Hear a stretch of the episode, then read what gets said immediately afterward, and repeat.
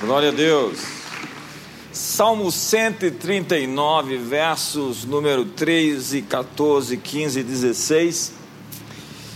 Pois tu formaste o meu interior, tu me teceste no seio de minha mãe. Graças te dou, visto que de modo assombrosamente maravilhoso me formaste, as tuas obras são admiráveis e a minha alma sabe muito bem. Os meus ossos não te foram encobertos, quando no oculto fui formado e entretecido, entretecido como nas profundezas da terra. Os teus olhos me viram a substância ainda informe, e no teu livro foram escritos todos os meus dias, cada um deles, quando escrito e determinado, quando nenhum deles ainda havia. Se você quiser ter sucesso, Aprenda o que a Bíblia diz. Os princípios de Jesus te levam a ter sucesso na vida. A pessoa de Jesus te dá a salvação na eternidade. Se você acha que os governos do mundo conseguem catalogar informações sobre você, você pode crer que Deus tem todas as informações acerca de você, ainda que essas informações não surgiram informações de primeira mão. Antes mesmo de você nascer, Deus já havia escrito sobre a sua vida um livro, mas no futuro é uma possibilidade. Diga para o seu irmão: o futuro é uma possibilidade. Esta é uma chave, porque nós não estamos fechados dentro de um sistema onde o destino é o nosso Deus. Nós estamos com propostas, todas elas perante nós. Quando a Bíblia diz que Deus escreveu um livro sobre nós, é o livro da sua máxima vontade, daquilo que ele pretende, deseja que aconteça na nossa vida. Mas nada pode acontecer sem uma parceria, sem que nós digamos sim e amém aquilo que ele tem para nós. O futuro é uma possibilidade que depende da concordância da terra com o céu a terra precisa concordar com o céu. A vontade de Deus para você já está completa no céu. Quando nós dizemos faça-se a tua vontade, assim na terra como ela é feita no céu, estamos chamando para a terra aquilo que já foi feito no céu. No céu, a sua vitória já foi conquistada. No céu, a sua enfermidade já foi curada. No céu, a promessa já foi cumprida. Quando nós dizemos que estamos abençoados com toda sorte de bênção espiritual nos lugares celestiais em Cristo Jesus, nós estamos dizendo que o nosso trabalho é manifestar aquilo que já existe nos lugares celestiais acerca de nós, é trazer para a terra a manifestação daquilo que já foi cumprido, que já está feito. Diga para o seu irmão: está feito. Paulo nos diz que em todas as suas promessas, Deus já nos deu o sim e o amém. A oração, portanto, não é uma tentativa de fazer Deus mudar de ideia. A oração correta é dizer sim e amém aquilo que Deus já disse sim e amém. É conseguir ler o livro que já foi escrito acerca da sua vida. Se você é um pai e fosse escrever o livro da história do seu filho, como você o escreveria?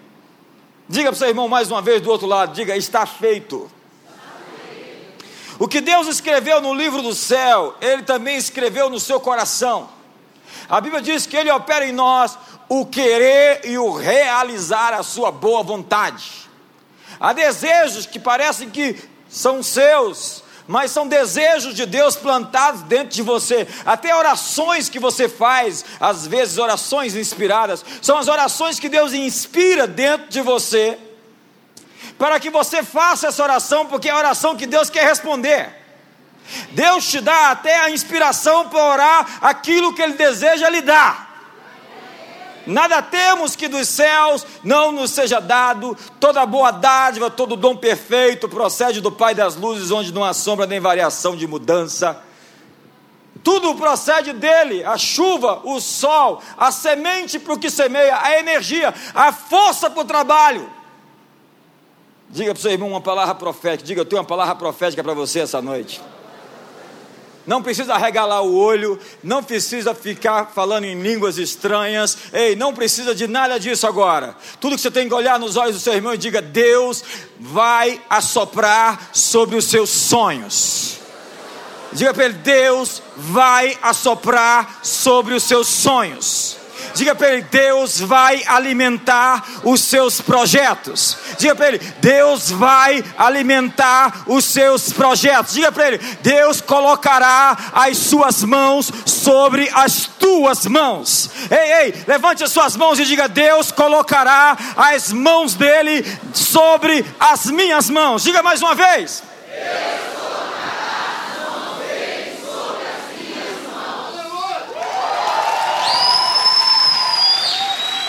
Mas os planos que Deus tem para você, Ele escreveu num livro. No teu livro foram escritos todos os meus dias, cada um deles, quando nenhum deles ainda havia. Você, portanto, não é um acidente nessa espaçonave terra girando no ermo por forças fortuitas, casuais. Você foi programado. Você é planejado. Você foi escolhido para um propósito.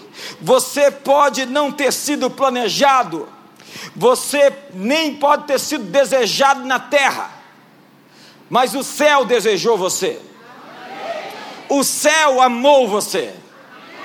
Os céus têm grandes expectativas sobre você. Não existem filhos bastardos, só existem pais bastardos. Não existem filhos ilegítimos, só existem pais ilegítimos. Deus ordenou o seu nascimento. E Ele escolheu você para vir a esse mundo, nessa geração, nesse país, para deixar a sua marca, para fazer a diferença. Antes de você nascer, Deus já tinha um livro escrito no céu sobre você.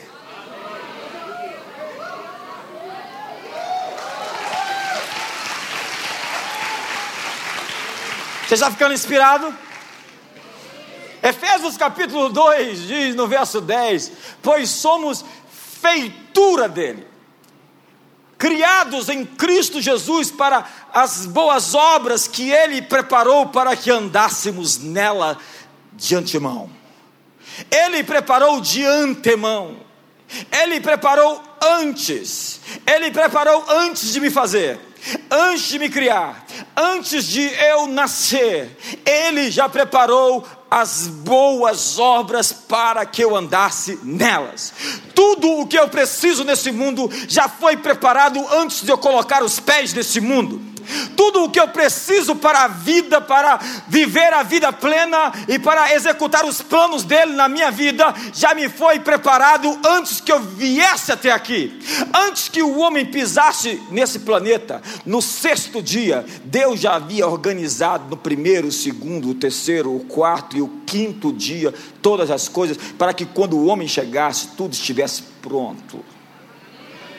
Diga seu irmão, está feito. Diga para ele: está pronto. Somos feitura, a palavra é poema. Somos uma poesia que precisa de ritmo, de sincronia, de melodia, de cadência, de consonância, de harmonia. Paulo nos diz que nós somos as cartas vivas escritas por Deus, cartas andantes cartas com fôlego, cartas com alma. 2 Coríntios capítulo 3, verso 2: Vós sois a nossa carta escrita em nosso coração, conhecida e lida por todos os homens. Estamos já manifesto como carta de Cristo, produzida pelo nosso ministério, escrita não com tinta, mas pelo Espírito de Deus vivente, não em tábuas de pedra, mas nas tábuas de carne, isto é, nos corações. Olha para o seu irmão e diga: Você é a carta viva. Diga para ele: Você é o outdoor de Deus. Diga, você é o front light divino. Você é a mensagem dos céus que Deus deseja que as pessoas recebam na terra. Você foi endereçado a esse planeta, amigo, como uma mensagem do céu para a terra. E as suas crises, as suas lutas, as suas dificuldades só tornam essa mensagem mais gritante, mais forte, mais poderosa. Quando você passa por dificuldades, você é a mensagem de quem venceu as dificuldades. Quando você passa por lutas, você é a mensagem da superação das lutas. Quando você passa pelo câncer, você é a mensagem de que o câncer foi vencido, de que toda doença se dobra aos, e se prostra perante o Rei dos Reis e Senhor dos Senhores. Você é a mensagem de que a opressão, de que as drogas, de que as bebidas não são poderosas para dominar os homens, uma vez que você já foi escravo disso tudo e hoje é livre, pode levantar as mãos para os céus, pode gritar, pode celebrar a Deus sem nenhum subterfúgio. Você é a carta viva escrita de Deus para os homens. As pessoas vão olhar para você e vão ler. Eu posso, eu consigo, eu chego, ele conseguiu, eu posso segui-lo. Portanto, voe tão alto nesse 2016 que as pessoas vão olhar para cima e vão dizer: Eu quero também. Seja uma inspiração inspiração para os outros. A sua vitória não é somente a sua vitória, a sua vitória é a inspiração para que outros obtenham a vitória sobre aquilo que você lutou, venceu e pode aparecer como o frontlight, o outdoor, a carta viva escrita por Deus para todos os homens nessa terra. Me ajuda aí, irmão. Você consegue ir mais fundo? Você consegue ser melhor? Jesus disse: Vocês serão minhas testemunhas. Diga você, você é uma testemunha. Testemunhas falam do que viram e ouviram. Testemunhas não vão para o churrasco de ano novo e chegam lá para os parentes, mandando eles para o inferno. Testemunhas não abrem a Bíblia e perturbam as pessoas com textos assombrosos. Testemunhas não trabalham com medo e intimidação. Testemunhas dizem: Eu vi, eu ouvi, aconteceu comigo. Olhe para mim, veja o que Deus fez, veja o que Deus pode fazer. Eu sou uma testemunha dos milagres do Todo-Poderoso. Aí, se você é uma testemunha, abre a sua boca aí e dê o maior grito que você puder dar essa noite. Pregar o Evangelho não é encher as pessoas com teologia, mas dar testemunho do que Deus tem feito por mim e através de mim. As pessoas realmente não sabem quem é Deus, até que elas o vejam revelado na vida dos cristãos. Existe um livro sobre você com seu destino escrito. Você foi feito para muito mais do que o que você tem agora. Essa é uma palavra profética. Ei, diga para o seu irmão: você foi feito para muito mais do que o que você está vivendo agora. Diga para ele: muito mais. Não empurra ele, fala muito mais. Diga: muito mais está vindo.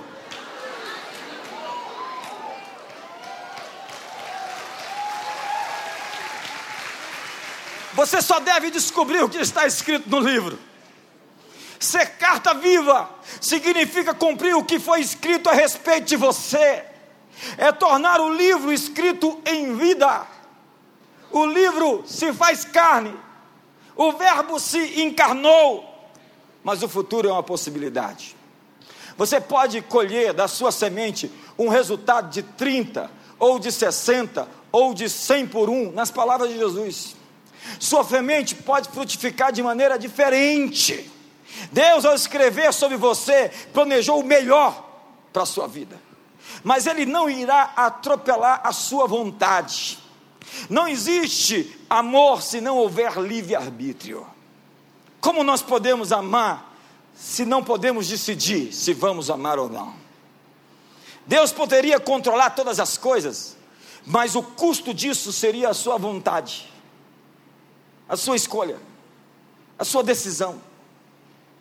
Deus não é um manipulador, Deus não é um controlador. Por isso a Bíblia diz: faça-se aqui na terra a tua vontade, porque por vezes a vontade de Deus não está sendo feita na terra. Para que experimenteis qual seja a boa, agradável e perfeita vontade de Deus, transformando os vossos pensamentos, os vossos sistemas de crença, vossas mentes, porque por vezes nós não estamos experimentando a boa, agradável e perfeita vontade de Deus. Deus não vai controlar tudo, por vezes Ele está consertando tudo, para que cada coisa coopere para o bem daqueles que o amam. Então Ele está trabalhando com contingência, com um plano de contingência, e não com a sua vontade plena. Disse que um cavalo foi roubado e sumiu, e o sujeito disse para o dono do cavalo: Que má sorte você tem. Então o cavalo voltou, e quando voltou, trouxe mais quatro cavalos selvagens consigo. Então aquele homem que perdeu um cavalo tinha cinco cavalos agora. Então o mesmo sujeito disse: Que sorte você tem. Então um daqueles cavalos deu um coice e machucou o seu filho fortemente. Então o mesmo sujeito disse: Que azar você tem. Então chegou o momento do alistamento militar e aquele moço não pôde ir para a guerra, onde todos da sua vizinhança morreram quando foram, porque ele estava machucado e impedido de ir para a guerra. Então aquele mesmo homem disse: Que sorte você tem. Amigo, boa sorte é se alinhar com o que foi escrito sobre você. Se quiserdes e me ouvirdes, comereis o melhor dessa terra. Mas isso é um desejo que faz de você obediente, alinhado com os planos mais altos. A obediência é o alinhamento para estar no timing, no lugar certo, com as pessoas certas, quando as oportunidades surgirem. Se você deseja a boa, agradável e perfeita vontade de Deus, você precisa de um alinhamento apropriado.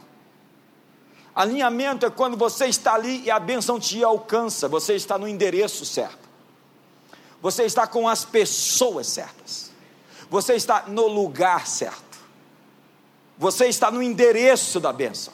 Quando alinhado, você tem uma autoridade na sua esfera. Você pode perceber que alguém está alinhado quando você o percebe frutificando, florescendo, crescendo, avançando.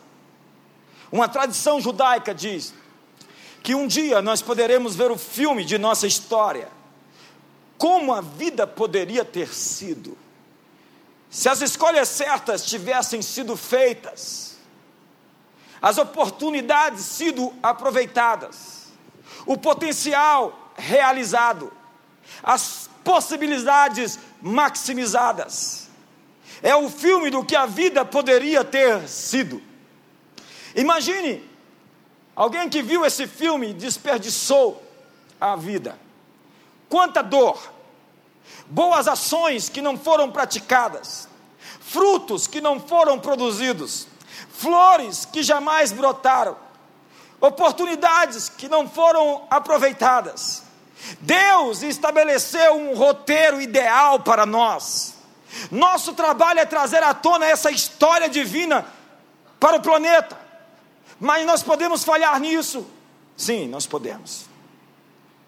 A Bíblia diz que nós estamos sendo assistidos. Em 1 Coríntios capítulo 4, verso 9, o apóstolo Paulo diz que todos nós somos expostos como por espetáculo aos homens e aos anjos. A palavra espetáculo é o teatro.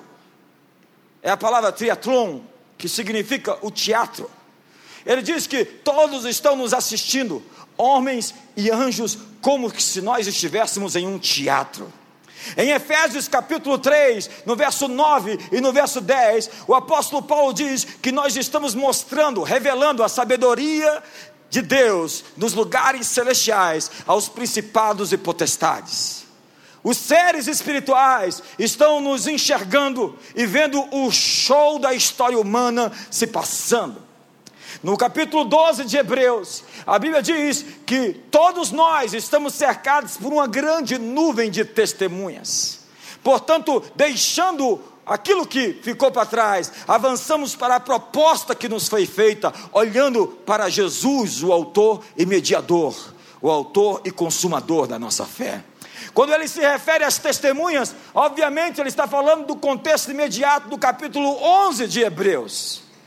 Ele diz que nós estamos sendo assistidos, vistos, observados. Milhares de seres em todo o universo estão vendo a nossa vida como um filme. Um filme que acontece em tempo real. Diga para o seu irmão: você é o show. E nós estamos chegando ao clímax, o ponto mais alto dessa história. E é um privilégio fazer parte dessa história de redenção da criação. Como é um privilégio viver nesse tempo de tantas oportunidades. Como é um privilégio entrar em 2016, podendo deixar a nossa marca e fazer a diferença nesse mundo. O objetivo de Deus sempre foi uma nova criação. Ele saiu do túmulo para inaugurar uma nova criação.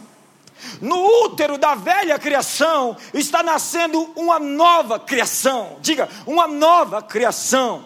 Quantos são partes da nova criação? Diga, uma nova criação. Diga, eu sou uma nova criatura. Diga, eu sou um novo homem. Diga, eu nasci de novo. Jesus disse que esse nascimento da nova criação se daria com espasmos, com dores como da parturiência, aquela que está para dar a luz. Nós somos chamados a ser pessoas da nova criação no poder do Espírito Santo. Mas o filme da nossa vida está rodando agora.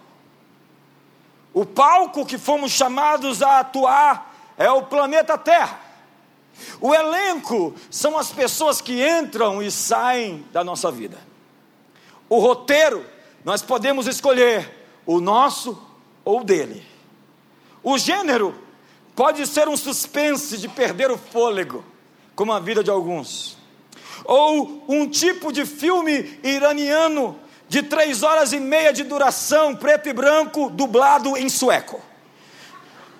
Seria então a sua vida uma aventura? Na vida, na verdade, não existe investimento de alto rendimento sem altos riscos. Diga comigo, altos riscos. Tudo que vale a pena na vida custa caro. Eu gosto do que diz Ray Bradbury.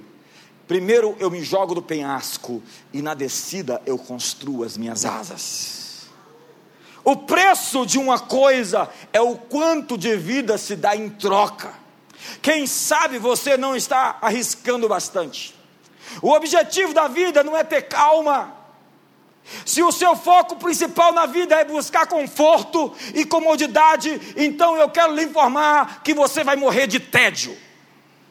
Quantos aqui acreditam na vida antes da morte?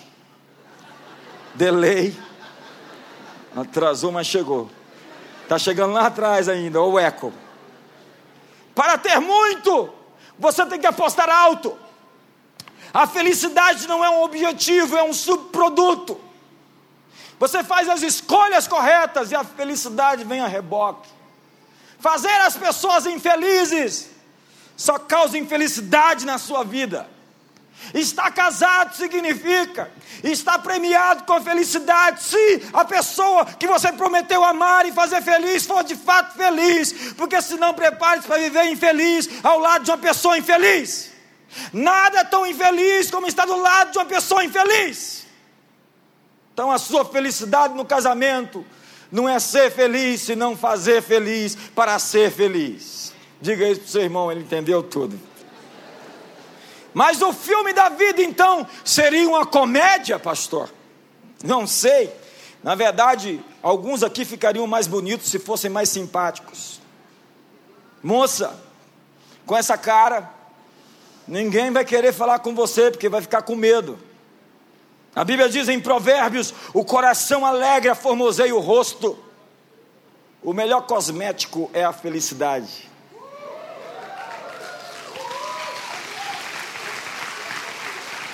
Mas com a tristeza de coração se abate o espírito. O coração alegre é bom remédio, mas o espírito abatido faz secar os ossos. Você viveria melhor se você cultivasse a alegria. Todos os dias do aflito são maus, Mas a alegria do coração é banquete contínuo. E ninguém faz banquete sozinho. Quem faz banquete faz com alguém. Bebe água, ainda que torneral, da Caesve, com alegria. Come pão com satisfação. Arroz, feijão e o zoiudo, o ovo, o disco voador, com celebração quando você é fiel no pouco, satisfeito, Deus te põe sobre mais e te dá muito mais. Aprenda a estar contente com o que você tem, porque está vindo muito mais. Aquilo que Deus lhe fez para ser está prestes para começar a acontecer.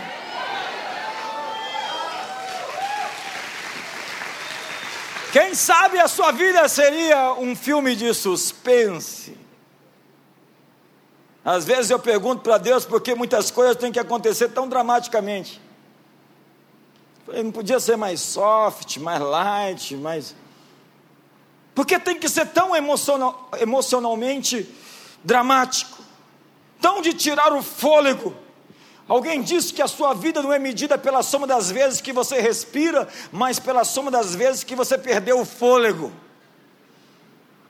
A vida é cheia de metamorfoses de colisões, de obstáculos e provas. É a lição da borboleta. A lição da borboleta é que é preciso ter uma vontade tão grande de voar, a ponto de desistir de ser lagarta. E um verme não pode reclamar de estar sendo pisado quando anda arrastando.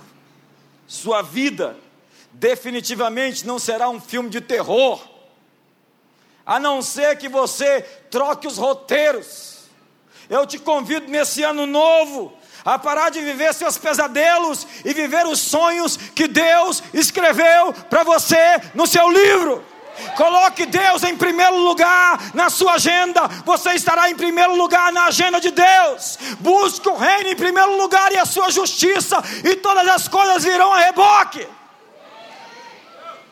Deus, na verdade, tem um romance, um romance escrito com você, uma história de amor. Uma história de amor. Mas nesse filme não pode haver maquiagem, é proibido. Jogos de imagem, efeitos especiais, pirotecnias. O que você está vivendo agora não é uma simulação, a vida está acontecendo em tempo real. Não estamos aqui fazendo turismo, não estamos aqui a passeio. Depois que esse filme estiver terminado, você será chamado a assisti-lo.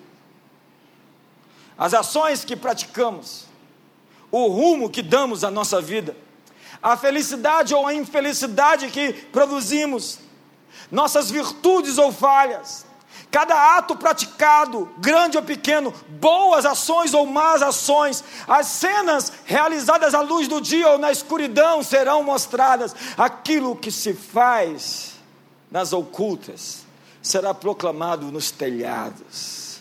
Como o apóstolo Paulo diz em Romanos, no dia em que Deus há de julgar os segredos dos homens, por Jesus Cristo, o segredo dos corações dos homens.